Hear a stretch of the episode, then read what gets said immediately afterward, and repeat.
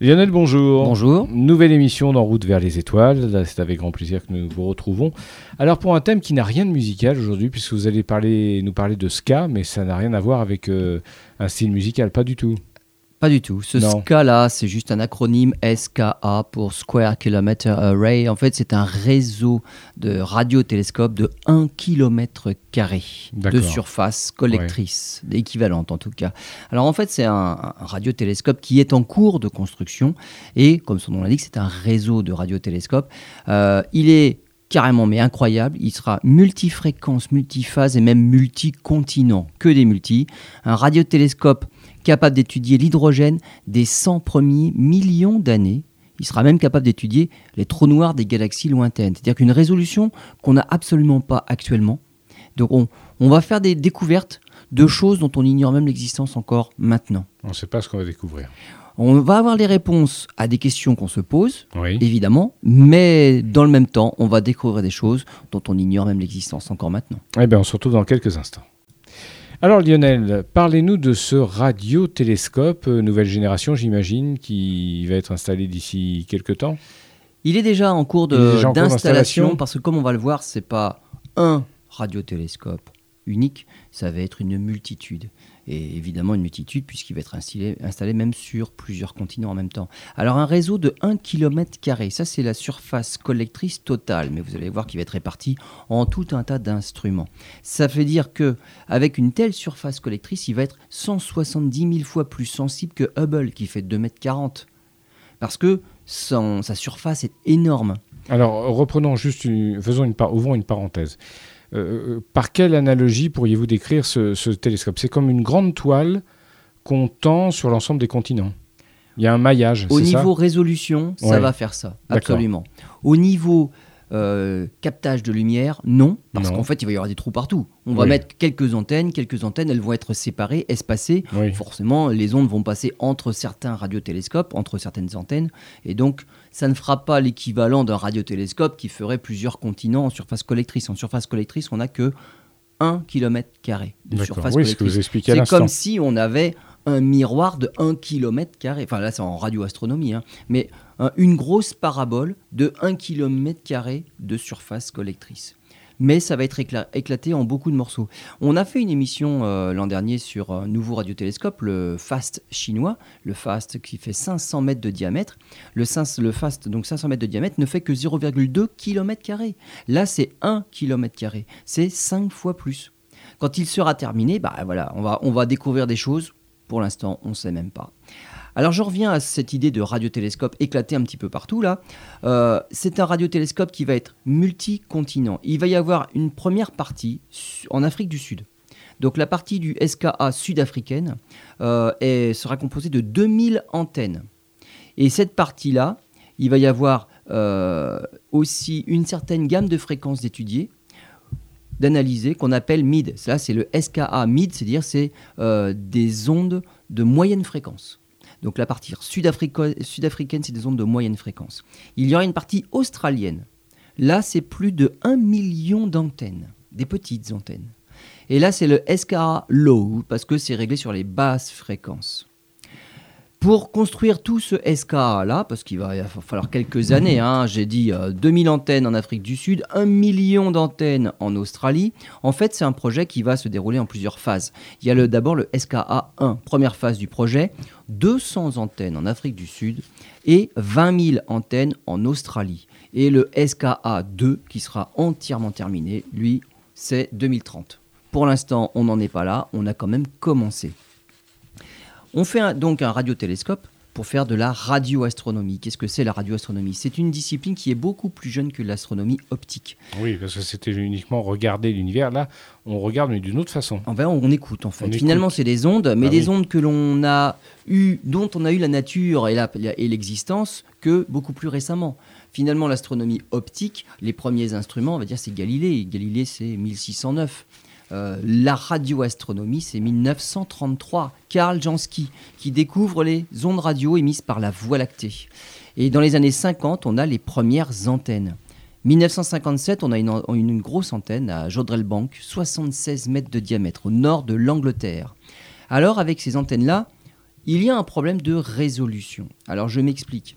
La résolution d'un instrument, qu'il soit optique, qu'il soit radio, astronomie, donc c'est plus dans les ondes radio, ça dépend de la taille de l'antenne réceptrice. Mmh. Donc la résolution, c'est-à-dire la, la, capacité à discerner le plus petit objet, dépend directement de la taille de l'antenne, de, de la, surface réceptrice.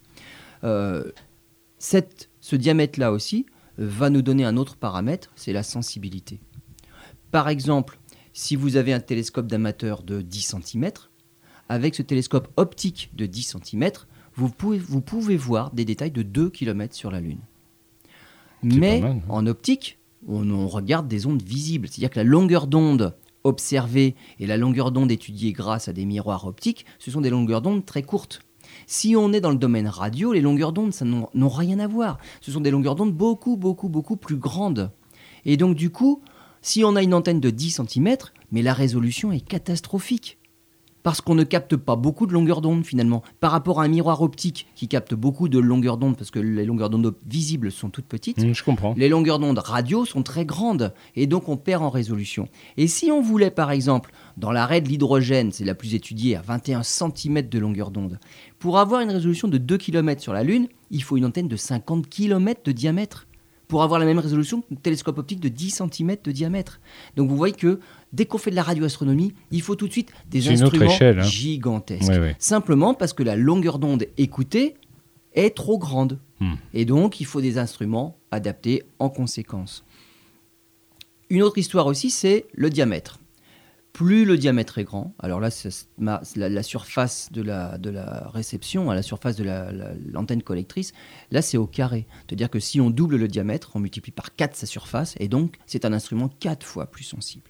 Donc l'idée, c'est aussi d'avoir un diamètre important, simplement pour être plus sensible. Donc on augmente la résolution, la taille du plus petit détail visible, et on augmente la sensibilité. Alors évidemment, je vous parlais d'un radiotélescope de 50 km pour faire aussi bien qu'un petit télescope de 10 cm. On n'a pas d'antenne de 50 km de diamètre. C'est impossible. La, plus grosse des antennes actuelles, c'est l'antenne chinoise qui fait 500 mètres de diamètre. Elle ne fait pas 50 km de diamètre. Donc l'idée, c'est d'éclater ces petites antennes-là. Les associer Et de les espacer de 50 km. D'accord. Il suffit d'espacer deux radiotélescopes de 50 km et on a la résolution, même s'il y a un gros trou entre les deux. On n'aura pas la sensibilité parce que l'antenne, elle n'est pas unique et c'est pas un gros, une grosse parabole de 50 km. Il y aura que peut-être deux petites paraboles. Mais dès l'instant qu'elles sont séparées de 50 km, on a la résolution d'un radiotélescope de 50 km de diamètre. Donc, c'est ça l'idée de mettre des radiotélescopes partout et surtout le plus loin possible. Il va y en avoir en Afrique du Sud et en Australie. Et on va combiner les émissions reçues par toutes ces antennes-là qui mhm. seront étalées à la surface de la Terre. Alors c'est ce qu'on appelle l'interférométrie. L'interférométrie dans le domaine optique, c'est très difficile à faire. Pourquoi? Parce que il faut que la lumière qui passe par les différents instruments parcourt exactement la même distance, quel que soit l'instrument par lequel elle est passée. Et ça doit se régler à la longueur d'onde, hein. c'est-à-dire c'est ultra précis. Donc en optique, c'est pas facile, on commence à y arriver. Et on a des résultats, mais ça devient vraiment euh, extraordinaire. On a eu le record, on va dire actuellement avec euh, un super télescope, c'est 10 km sur Io. On a pu voir des, vagues de lave dans un lac de lave d'une caldeira sur Io. Donc un satellite de Jupiter. Donc hmm. là, 10 km de résolution sur Io, mais là les conditions étaient franchement particulières et tout s'est bien goupillé. En radioastronomie, c'est beaucoup plus facile de faire de l'interférométrie parce que là, la longueur d'onde est plus grande. Donc le réglage entre les différentes antennes permet d'avoir une marge d'erreur plus importante. Et on peut le faire surtout autrement. Finalement, on récupère les émissions individuellement pour chaque antenne et on les règle au moyen d'horloges atomiques pour les recaler dans le temps. Et après, on les recombine informatiquement parlant en temps, réel, évidemment, mais c'est simplement, il suffit de les recaler dans le temps. Qu'on il faut qu'on accède à la phase, c'est-à-dire à, ce paramètre temporel d'acquisition des images, en tout cas d'acquisition du son. Et c'est beaucoup plus facile de tout recombiner. Voilà pourquoi la radioastronomie, l'interférométrie en radioastronomie existe depuis bien plus longtemps que l'interférométrie dans le domaine optique. D'accord, il faudra revenir ultérieurement sur, euh, sur ces notions qui sont très importantes. À tout à l'heure. Lionel, j'aimerais bien que vous reveniez un instant sur euh, quelques notions que vous avez développées euh, euh, juste avant la, la pause. L'interférométrie. Oui, oui, tout à fait. Alors, soit on dispose d'un instrument unique, grand par exemple, et là on n'a pas de problème, c'est l'instrument lui-même qui fabrique l'image, et on n'a pas de souci. Soit cette image-là, ou l'image, même dans le son, c'est pareil, on fait des images avec la radioastronomie, soit l'image va être composée à partir de plusieurs instruments. Et là, on ne peut pas la recomposer aussi facilement. D'accord. Et il faut régler tous les instruments comme si elle venait, elle passait par un instrument unique. Hmm. Et là, bah, il faut régler à la longueur d'onde près D'accord, pour ça. refaire cette image-là. Et pour la refaire, il faut pouvoir faire inter, on appelle ça interférer les images entre elles. Et il suffit de pas grand-chose comme décalage pour qu'il n'y ait pas d'interférence et donc on n'arrive pas à reconstituer l'image. Bon, En voilà. optique, c'est les images qu'il faut faire interférer directement. En radio, on peut se servir d'un recalage temporel pour le faire. Donc on peut se permettre une acquisition individuelle, on les recale ces images individuelles grâce aux horloges atomiques Oui. et on retrouve une image comme si on avait une antenne unique avec des, des antennes en Afrique du Sud, des antennes en Australie. Et là, on a un super radiotélescope qui fait plusieurs milliers de kilomètres de diamètre. Et là, la résolution, on l'a. Voilà, c'est important d'y revenir. On poursuit. Alors, on, on- on continue donc ce, SK-là. Alors, qu'est-ce qu'en dit le directeur du projet en Afrique du Sud, qui s'appelle Bernie Fanaroff? Il dit La résolution et la sensibilité seront telles qu'une personne qui utiliserait le SKA sur une planète à 50 années-lumière de la Terre pourrait détecter sur Terre tous les radars d'aéroports et les émetteurs de télévision de la planète? Voilà la sensibilité. Donc on va pouvoir nous découvrir des choses, Mais, mais voilà, et des, choses. traces mais- de vie presque. mais alors, euh, ça dé- oui, si dans le rayon de 50 Oui. années-lumière et on détecte sur une planète Une des chaîne. aéroports et des chaînes de télé, oui, on aura gagné. En tout cas, des émissions radio. voilà. Évidemment, c'est pas pour ça qu'on le fait parce qu'on Bah n'imagine pas qu'on puisse détecter de telles choses. Hmm. Mais c'est pour vous donner une idée de sa sensibilité.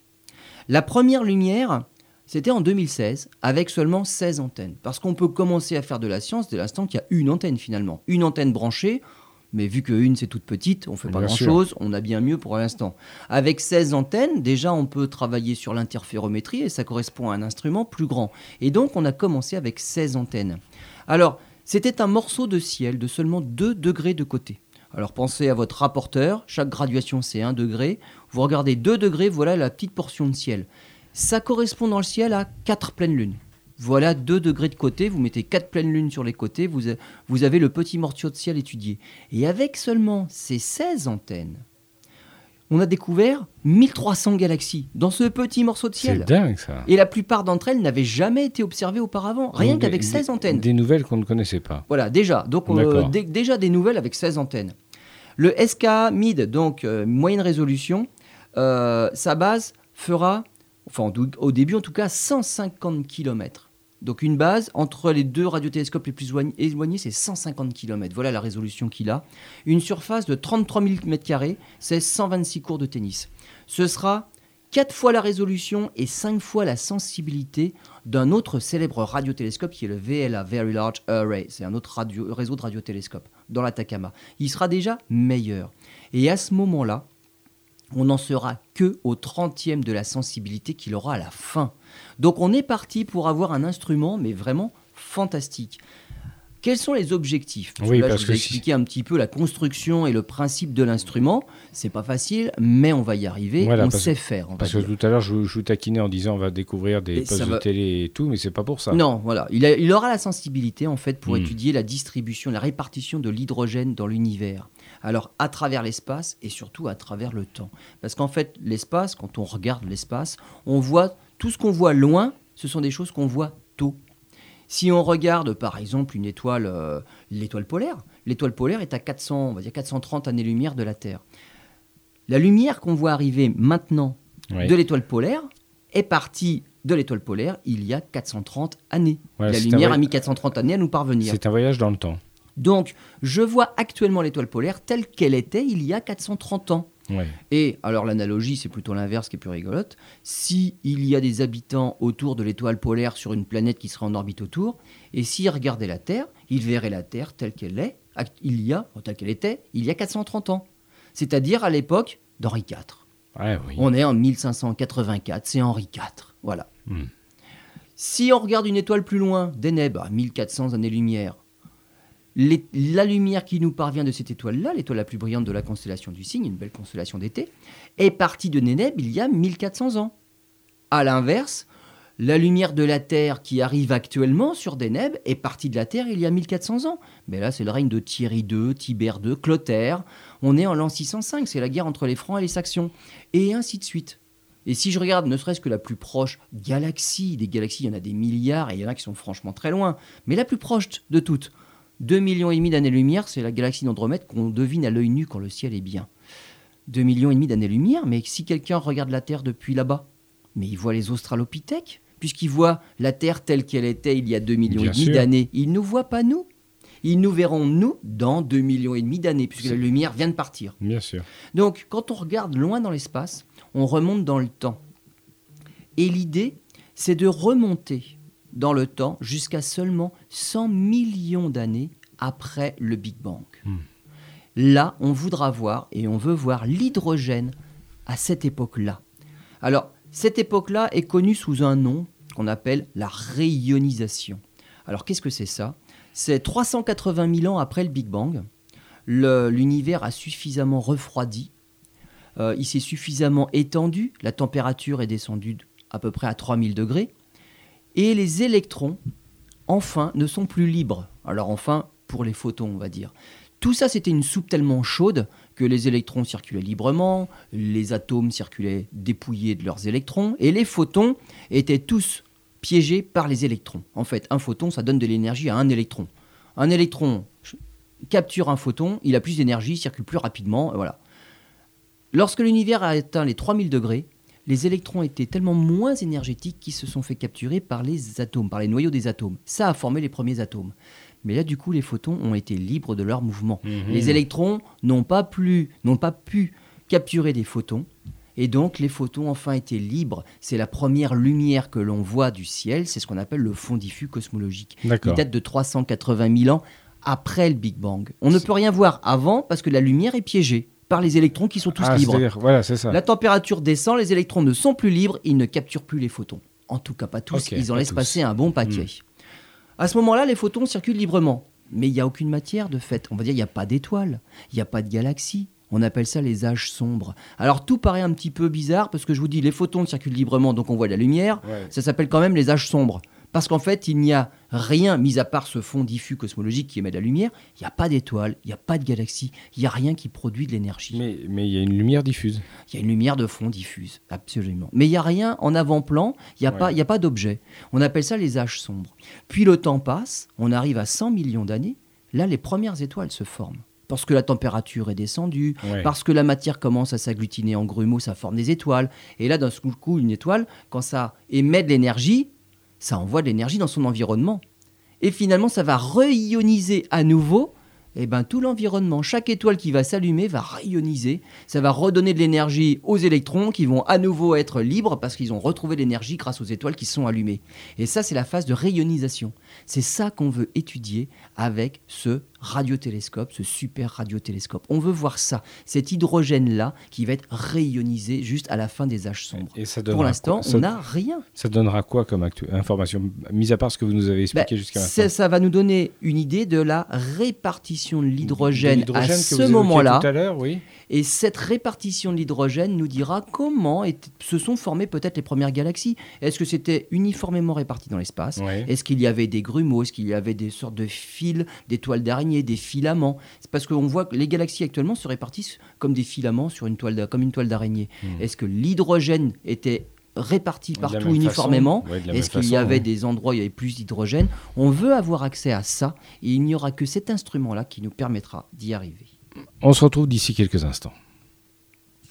Alors Lionel, parlons un petit peu euh, de ce sujet SCA. Vous allez nous parler de, De pulsar. de pulsar. De pulsar. Alors, un des objectifs de SK, on l'a vu, c'est Hmm. étudier l'hydrogène loin dans l'univers. Bien sûr. Simplement, alors tellement loin, c'est que à plus de 13 milliards d'années-lumière, et là c'est tellement loin qu'on préfère compter dans l'autre sens, 100 millions d'années après le Big Bang. D'accord. qui C'est lui vrai. est âgé de plus de 13 C'est milliards d'années. vraiment euh, quand il était bébé, quoi. Voilà, c'est ça. Juste après la formation du Big Bang, 100 millions d'années après, là, normalement, il y a de la matière, Mm. il y a de l'hydrogène. C'est ça qu'on veut savoir. Et puis, ça nous donnera une idée de comment les galaxies se sont formées. Est-ce que ce sont les étoiles Et ensuite, par hiérarchie, s'est formé les galaxies?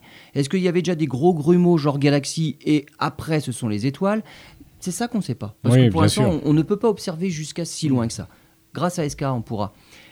SK va avoir un autre objectif aussi, c'est l'étude de pulsars. Alors les pulsars, qu'est-ce que c'est? C'est simplement le cœur des étoiles les plus massives lorsqu'elles sont arrivées en fin de vie. Une étoile comme le Soleil, actuellement, il transforme son hydrogène en hélium, simplement dans le cœur, hein, dans un petit, une petite boule Oui, au cœur oui, de de- du. Soleil. Les régions externes du Soleil sont, c'est de l'hydrogène qui servira à rien, inerte, on va dire. Sauf que ces régions-là appuient suffisamment parce qu'elles ont envie de s'écraser vers le centre, hein, c'est la gravitation. Donc les régions externes ont envie d'appuyer sur ce cœur-là. C'est grâce à ça que le cœur, au milieu, il fait 15 millions de degrés, qu'il y a la pression suffisante pour qu'il y ait des réactions nucléaires. Mais ces réactions nucléaires, à contrario, elles provoquent ce qu'on appelle une pression de radiation. L'énergie en sort et elles empêchent les couches extérieures bah, bah, de descendre finalement. Donc Oui. le Soleil est en équilibre. À l'extérieur, ça veut descendre. Au milieu, ça produit des radiations qui empêchent l'extérieur de descendre. Le Soleil est une grosse boule de 1,5 million de kilomètres. Mm, comprends. Et l'énergie en sort. Il fait chaud, il fait jour. Voilà l'énergie qui arrive jusqu'au niveau de la Terre, 150 millions de kilomètres plus loin. Le Soleil, il va changer sa façon de produire de l'énergie. Quand l'hydrogène va s'épuiser, finalement, qui va gagner? Les couches extérieures, puisqu'il y aura de moins en moins de pression de radiation. Si on baisse le thermostat au milieu, moins d'énergie qui ressort, les couches extérieures vont gagner. Ça va un petit peu contracter, comprimer le cœur. Le cœur, oui. Du coup, un cœur comprimé, plus chaud, plus de pression. Ah, eh ben on va changer la production d'énergie. Ce sera de l'hélium qui se transformera en carbone, oxygène. Et donc une réaction qui produira plus d'énergie cette fois-là. Quand cette réaction, cette deuxième phase va s'enclencher, la réaction de transformation de l'hélium est bien plus énergétique que celle actuelle de la transformation de l'hydrogène. Les couches externes vont être repoussées encore plus loin. Et donc on va trouver un équilibre. Le Soleil, on appelle ça, une- ce sera une géante rouge Voilà, vous l'aviez déjà il sera évoqué dans à d'autres peu chroniques. près ouais. arrivé Mm. à l'orbite de la Terre. En gros, c'est la taille du Soleil quand il sera à l'état de géante rouge. Mm. À ce moment-là même, les couches extérieures, elles seront même pas assez stables et le Soleil va souffler ces couches extérieures dans l'espace. Et donc il va se débarrasser pratiquement du tiers de sa masse, c'est énorme. Donc il, va mourir comme ça et le cœur bah, finalement va rester un petit cœur et puis il finira par devenir naine blanche et puis il s'arrêtera. Pour la fin de vie du Soleil, c'est tout. Le cœur ne sera pas plus comprimé que ça. Pour les étoiles plus massives, tout ce que je viens de raconter là, ça se passe non pas en quelques 10 milliards d'années, le Soleil en a fait 5, il en a encore 5 à faire pour faire ça. Ça se passe en quelques millions, ça va beaucoup plus vite. Parce que il y a beaucoup plus d'énergie, il y a beaucoup plus de température, de pression, Mm. voilà, tout est plus. Donc la chandelle brûle beaucoup plus vite. Et surtout en fin de vie, on a affaire à vraiment des géantes rouges, des géantes. Si on met Betelgeuse à la place du Soleil, elle va jusqu'à l'orbite de Jupiter. Donc c'est vraiment des étoiles mm. géantes. Mm. Ouais, Alors toutes les planètes qui étaient, qui existaient avant, forcément, hein. elles sont passées dans l'étoile. Il y en a plus. Et surtout, à la fin, quand on arrive à un cœur de fer, donc le Soleil, lui, il sera pas assez fort pour aller bien au-delà de l'hydrogène. Il va faire du carbone, de l'oxygène, et puis après, il va s'arrêter là. Les étoiles les plus massives ont des températures au, au centre, 100 millions de degrés, et puis 200 millions de degrés, encore bien plus chaud que ça. On peut atteindre des milliards de degrés. On a des réactions nucléaires ultra violentes. Et il y a un moment, on arrive à un cœur de fer. Et à ce moment-là, le cœur de fer, il n'y a plus d'énergie qu'on peut tirer du fer. Ça s'arrête. Et ça s'arrête violemment. Mais les couches extérieures, qui étaient maintenues très loin du cœur de l'étoile, Elles s'en vont. mais d'un seul coup, ben non, elles, elles s'en vont plus. Il n'y a plus d'énergie pour les laisser si loin que ça. Elles Ah oui, tombent elles dessus. tombent dessus, oui, C'est en exact. chute libre. Mm. Elle s'écrase sur ce cœur qui s'est arrêté de produire de l'énergie, mais en chute libre. Et il y a de la masse, hein. Eh ben tout ça, quand ça arrive sur le cœur, ça rebondit, ça part dans l'espace, c'est ce qu'on appelle une supernova. Le deuxième effet, c'est quand ça a rebondi sur le cœur, mais ça l'a ratatiné le cœur. Et ça a fait une petite boule de matière ultra dense. Et là, deux cas, deux cas se présentent. On va parler de la vitesse de libération. C'est-à-dire que la vitesse qu'il faut pour s'éjecter de ce petit noyau-là. Tant que la vitesse de libération est inférieure à 300 000 km par seconde, ça veut dire tant que la lumière peut s'en échapper. Oui. Ça veut dire qu'on a une étoile à neutrons Si la lumière n'est même pas capable de s'en échapper, on a un trou noir. Mais le cœur qui reste, c'est exactement la même la composition. C'est la Voilà, voilà, la même chose. On parle de la même On chose, sauf que c'est plus dense dans le cas d'un trou noir. Il empêche même la lumière de s'échapper. Donc ça veut dire que la vitesse de libération est supérieure à celle de la lumière. Dans le cas d'une étoile à neutrons, c'est la même chose, c'est la même composition. C'est un petit peu moins dense. Une cuillère à soupe ne pèse que quelques centaines de millions de tonnes. Seulement. On n'atteint pas le milliard de tonnes. C'est tout. C'est la seule petite différence. En fait, qu'est-ce qui s'est passé dans une étoile à neutrons? Lorsque les couches externes de la super-étoile là, se sont écrasées sur le petit noyau qui avait cessé de produire de l'énergie, le choc a été tellement violent que pour chaque atome, les électrons ont été projetés sur l'atome, sur le noyau de l'atome. Ça a comblé un vide comme ça, alors que normalement les électrons ils tournent au large du noyau de l'atome. Il, jamais on touche un proton, un électron ça tourne au large, comme on imagine la Terre tourne autour du Soleil. Mais là, on a forcé les électrons à toucher les, les les- les noyaux. Les électrons ont fusionné avec les protons, il n'y a plus que des neutrons. C'est pour ça que d'un seul coup, c'est devenu tout petit, tout dense, tout compact. On nous sommes faits de vide. Si jamais on arrivait à enlever tous ces vides dans les atomes que, dont nous sommes faits sur Terre, la Terre, elle tiendrait dans un dé à coudre C'est fou ça. on est fait de vide. Il y a tellement de place entre un noyau et ses électrons dans un atome qu'en fait on est fait de vide. Et voilà la place que nous prenons. Si on enlève tous ces vides-là et on force ces électrons à tourner juste au contact Oui, des oui, noyaux d'atomes, la Terre tiendrait dans un dé à coudre. C'est fou ça. Et là, la Terre serait un trou noir. Elle aurait la densité pour être un trou noir avec mais la masse de la Terre dans le dé à coudre. Hmm. Voilà ce que ça ferait. Et donc, cette histoire d'étoile à neutrons, donc c'est comme les trous noirs, sauf que la lumière arrive encore à s'en échapper. Ça, c'est intéressant, les étoiles à neutrons, parce qu'en fait, elles tournent sur elles-mêmes. Ah, c'est comme le Soleil. Le Soleil, il fait un tour sur lui-même en un mois. Sauf que si le Soleil, vous le, rad- vous, vous le rétrécissez à une taille de quelques kilomètres, ça va être une toupie qui va tourner sur elle-même très, très, très, très vite. Et ces étoiles à neutrons-là font, pour certaines, 1000 tours par seconde. C'est énorme. On appelle ça 1000 tours Voilà. par seconde. la période de, révo- de rotation, c'est de la milliseconde, 1000 tours par seconde. Comment on le sait? Parce que ces étoiles-là, elles éjectent par leur pôle de la matière. C'est comme un phare. Il y, a- il y a des jets de, de matière, des jets de, de radiation qui partent des pôles. Et si les pôles ne sont pas alignés avec l'axe de rotation, enfin si ces jets ne sont pas alignés avec l'axe de rotation, ça fait comme un phare qui balaye l'espace. D'accord. Et on appelle ça un pulsar. Et on en découvre des pulsars, on en connaît des pulsars comme ça. Qu'est-ce qui va être intéressant d'étudier sur ces pulsars-là? Puisqu'ils sont très rapides, c'est 1000 tours à la seconde, ben on va voir si au bout d'un an, au bout de deux ans, au bout de trois ans, il n'y aurait pas une un ralentissement de la rotation. C'est ça qui nous intéresse. S'il y a ralentissement, c'est qu'il y a perte d'énergie. Mais en physique, hein, c'est Antoine de Lavoisier qui l'avait dit, hein, en physique, rien ne se perd, rien ne se crée, tout, tout se transforme. Si on perd de la vitesse de rotation, c'est qu'il y a une autre énergie qui a été créée. Ouais. Actuellement, on commence à les découvrir, ce sont les fameuses ondes gravitationnelles. Les ondes gravitationnelles, on est capable de les voir que lorsque ce sont des trous noirs qui fusionnent, parce que là, ça en fait des suffisamment grosses pour qu'on puisse les voir. Avec SKA, on va pouvoir peut-être découvrir cette perte d'énergie-là par la baisse de période de rotation des pulsars. Et là, on va en avoir, mais plein à notre portée. Ça va être des années d'études.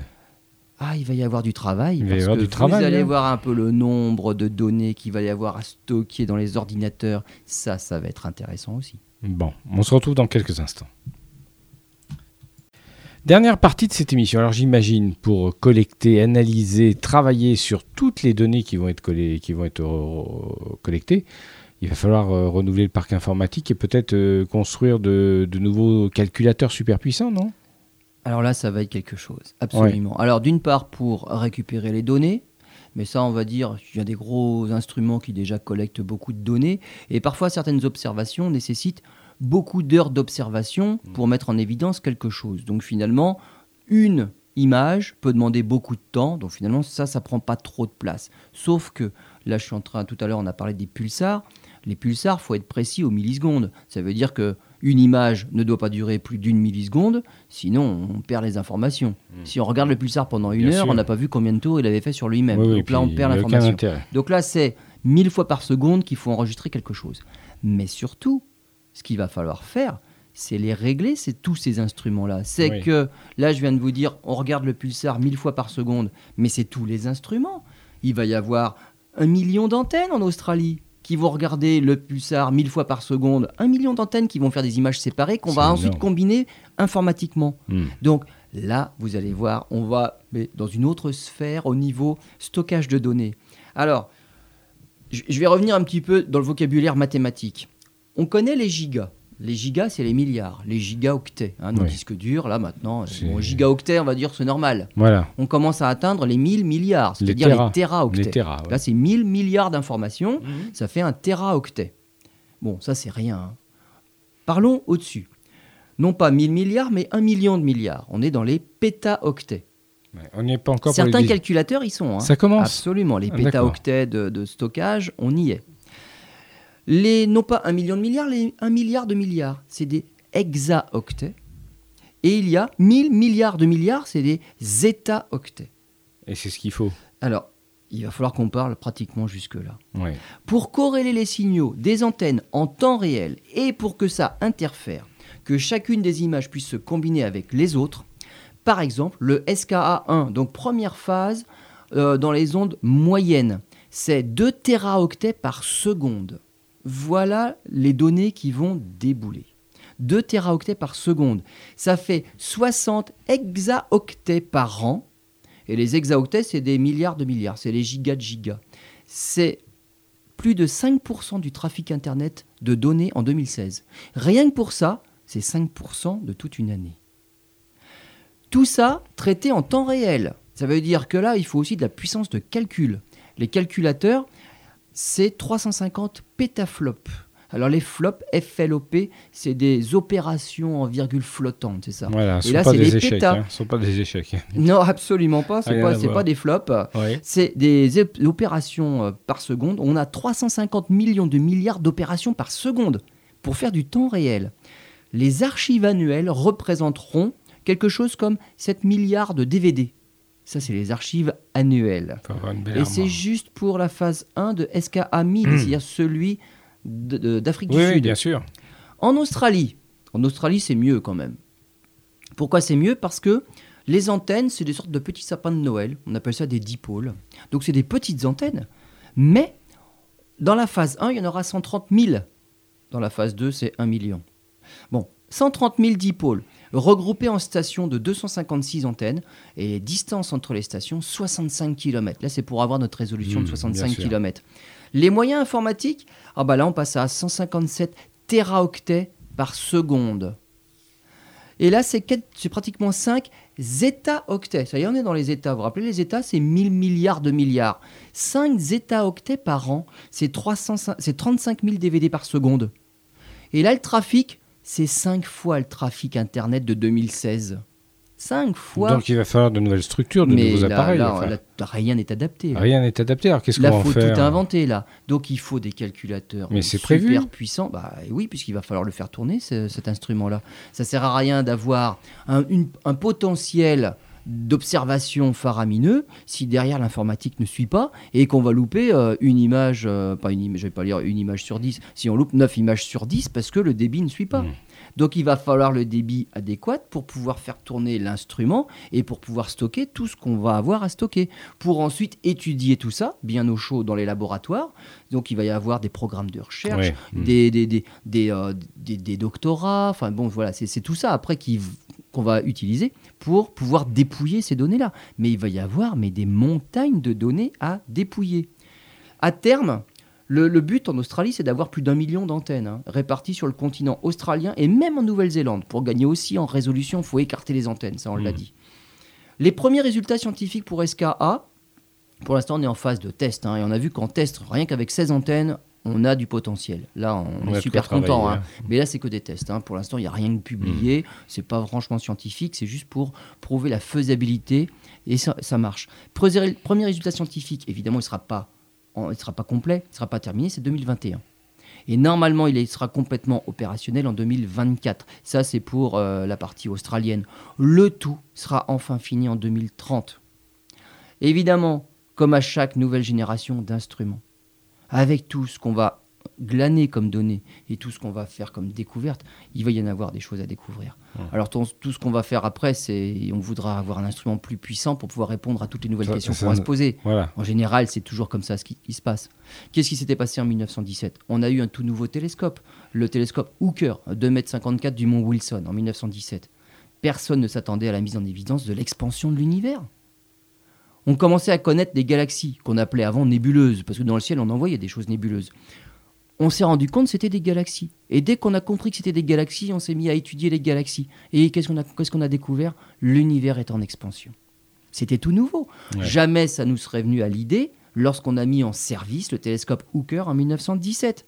Et donc, qu'est-ce qu'on peut se poser comme question? Eh bien, dans 100 ans, on aura sûrement également fait des, découvertes incroyables et le SKA sera devenu célèbre dans 100 ans, comme l'est maintenant le télescope Hooker en 1917 pour la découverte de l'expansion de galaxie. Alors, l'expansion de l'univers. Sans faire de voyance ou quoi que ce soit, vous avez une petite idée de ce qu'on pourrait découvrir? Absolument pas. Absolument pas? par rapport à nos connaissances de. Mais non, tout ce que l'on peut dire actuellement, nous, c'est on va affiner les connaissances que l'on a actuellement. D'accord, je vais préciser ma question.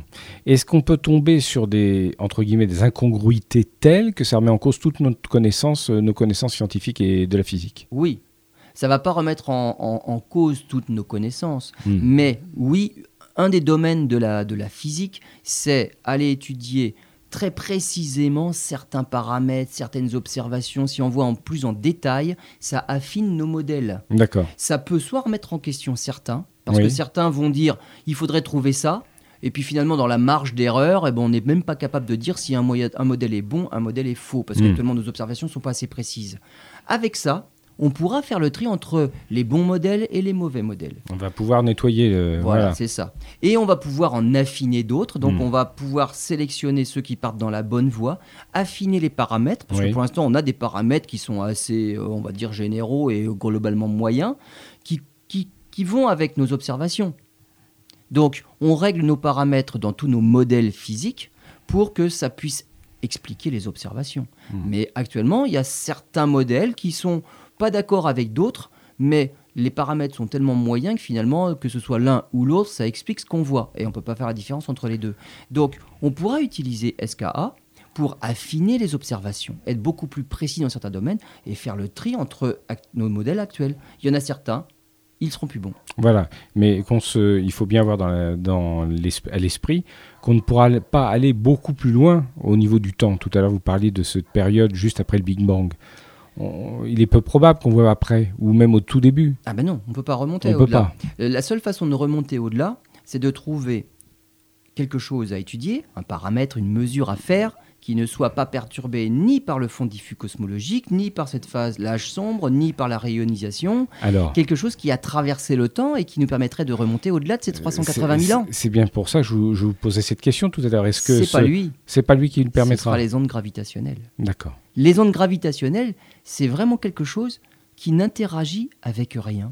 C'est pour ça que les premières qu'on vient de découvrir maintenant là, elles ont été émises dans un univers qui était bon, assez âgé quand même, parce qu'elles viennent de galaxies distantes de 3 milliards d'années. C'est-à-dire mmh. elles étaient âgées, c'est 10 milliards d'années après, le, début, après le Big Bang. Mais à 3 milliards d'années, ces ondes-là, lorsqu'elles ont été émises, elles nous, elles nous parviennent telles qu'elles ont été émises, sans aucune altération ni rien.